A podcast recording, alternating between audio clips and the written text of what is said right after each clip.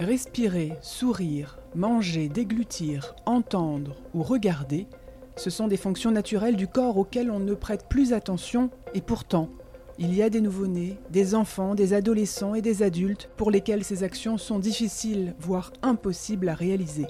À l'origine de ces difficultés peuvent se trouver des maladies rares. Avec ce podcast, nous partons justement à la rencontre de la filière tête-cou, spécialisée dans les malformations de la tête, du cou et des dents. Un réseau qui se mobilise pour nous informer sur ces maladies, les avancées de la recherche et parler du vécu des malades, des malades souvent confrontés au regard des autres. Bienvenue dans Mots de tête, le podcast proposé par la filière de santé maladies rares Tête-Cou. L'oligodontie. Comment vivre avec cette pathologie? Quel est le quotidien d'un patient qui est touché par cette maladie? Dans cet épisode, nous écoutons les témoignages d'Olivier Lemot, qui est atteint d'oligodontie en lien avec une dysplasie ectodermique. Ensemble, nous parlons du vécu de la maladie. Épisode 3 Le malade. Bonjour, je m'appelle Olivier Lemot, j'ai 48 ans, je suis euh, atteint d'une dysplasie ectodermique anhydrotique et je fais partie de la FDE, Association française des dysplasies ectodermiques, depuis sa fondation, il y a un peu plus de 20 ans. Donc j'ai cette maladie depuis ma naissance, donc je l'ai toujours connue. J'ai grandi avec et euh, j'ai grandi dans la, certitude d'être le seul avec cette maladie, euh, tellement elle était rare. Euh, c'est ce que me disaient les différents médecins, dentistes qui me soignaient. Tout ça a changé avec l'arrivée d'Internet. j'ai très rapidement trouvé l'association américaine NFED.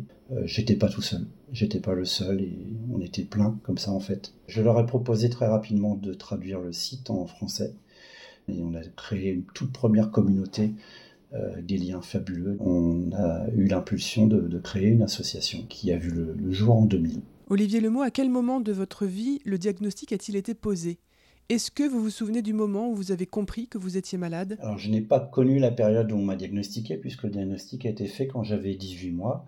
Les trois premiers mois de, Ma mère m'a raconté que c'était très très difficile euh, au niveau respiratoire, au niveau chaleur. Les médecins n'avaient pas de, solution, pas d'idée, donc on se contentait de, gérer au mieux euh, mais mon hyperthermie quasi permanente. C'est un pédiatre euh, qui, avec beaucoup d'obstination, a cherché dans la littérature essentiellement américaine. Hein. Et avec obstination, il a réussi à, trouver la description de cette maladie. Et là, le, l'ensemble des symptômes lui a paru euh, évident. Et donc, une fois le diagnostic posé, euh, les choses étaient quand même plus, euh, plus claires. Et j'ai grandi avec, avec 12 dents pointues, coniques, sur le, notamment sur l'avant, et les quelques molaires à l'arrière. Une alimentation très, très, très molle, hein, des purées, du jambon haché, du jaune d'œuf, des choses comme ça l'école, c'était à la fois un mélange de très bon et de très mauvais euh, sur ce sujet-là.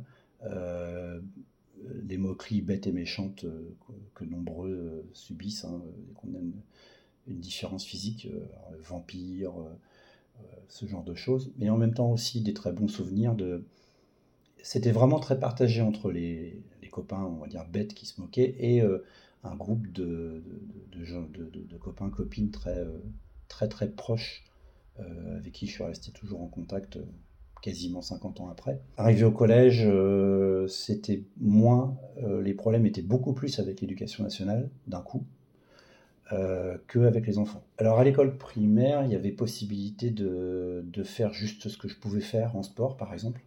si je pouvais courir qu'un tour de stade, puis après j'avais trop chaud, je m'arrêtais. Mais ce qu'on me demandait, c'était de participer, de faire ce que je pouvais. Il n'était pas question que je reste sur le côté à attendre.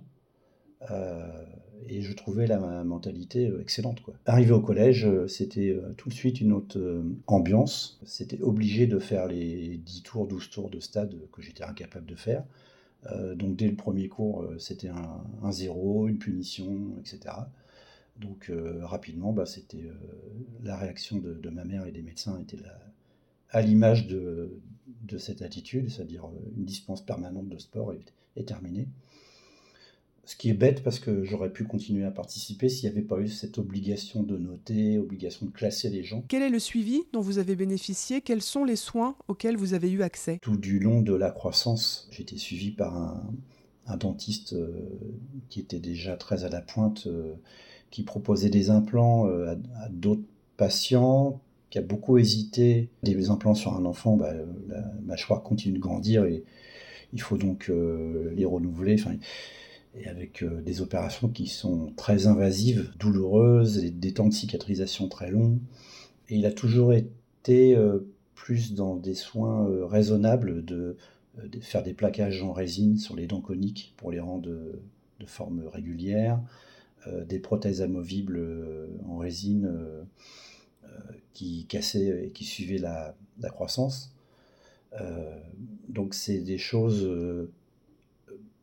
infiniment moins invasifs que des opérations et qui permettent d'attendre, de, redonner l'esthétique, redonner une mastication en attendant la fin de la croissance. Il a pris sa retraite euh, avant que je, avant que je fasse les, soins, donc j'ai continué euh, ailleurs, donc au CHU de Rouen, euh, qui a un pôle dentaire, une école dentaire. Et là, effectivement, on a construit un projet d'implantologie mais euh, donc ma croissance était terminée. j'ai même fait ça sur le tard, parce que je l'ai fait euh, il y a deux ans, à l'âge de 46 ans. J'ai vécu finalement très longtemps avec euh, ma dentition provisoire, mais elle a fini par plus me convenir au niveau esthétique. Après, chacun fait son, sa vie, ses choix, etc. Hein, mais j'avais fini par l'accepter puis à vivre avec. Quoi. Je sais pas quel déclic j'ai eu, mais j'en ai eu marre j'ai eu envie de, franchir le pas.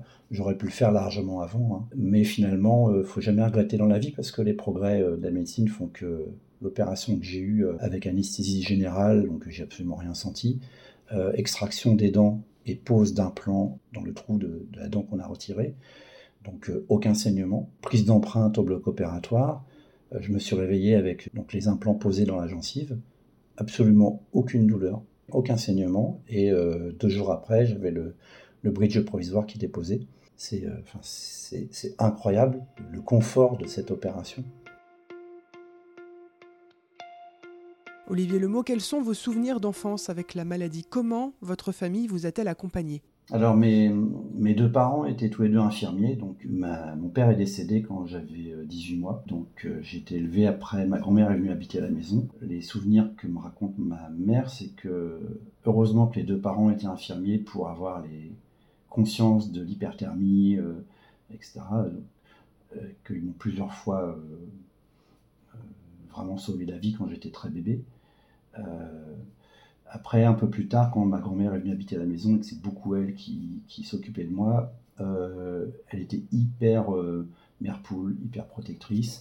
Et à ses yeux, euh, j'étais le malade, jamais je travaillerai, je resterai toujours à la maison, il fera jamais rien et puis il restera, il restera avec mémé toute sa vie.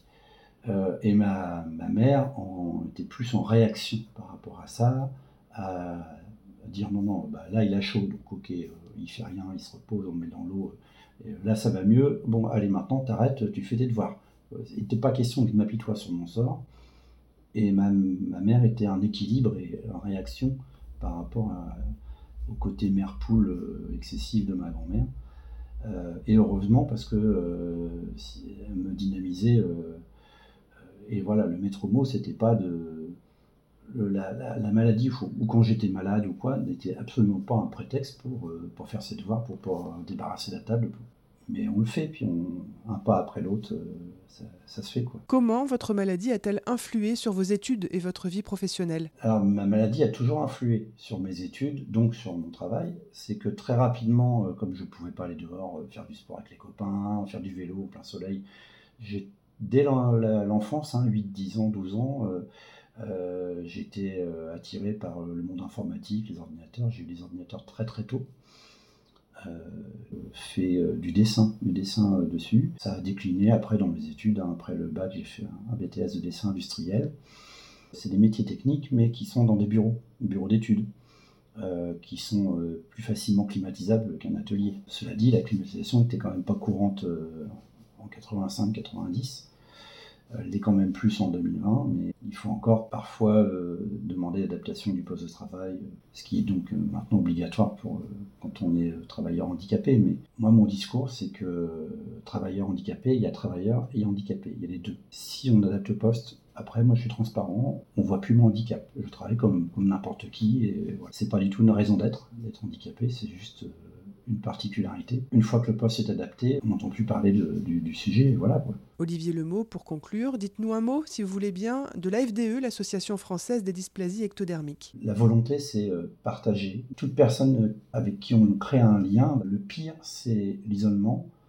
Et maintenant, 20 euh, ans après, la place d'Internet et la facilité d'avoir des informations fait que l'association a aussi un deuxième rôle qui est émergé, c'est peut-être d'être garant d'une information fiable, une information vérifiée. Une association, ce sont des bénévoles, évidemment, mais c'est aussi un comité scientifique, c'est aussi euh, des hôpitaux avec des chercheurs et aussi des médecins en région. Je pense que c'est aussi rassurant euh, d'avoir une parole qui est cautionnée.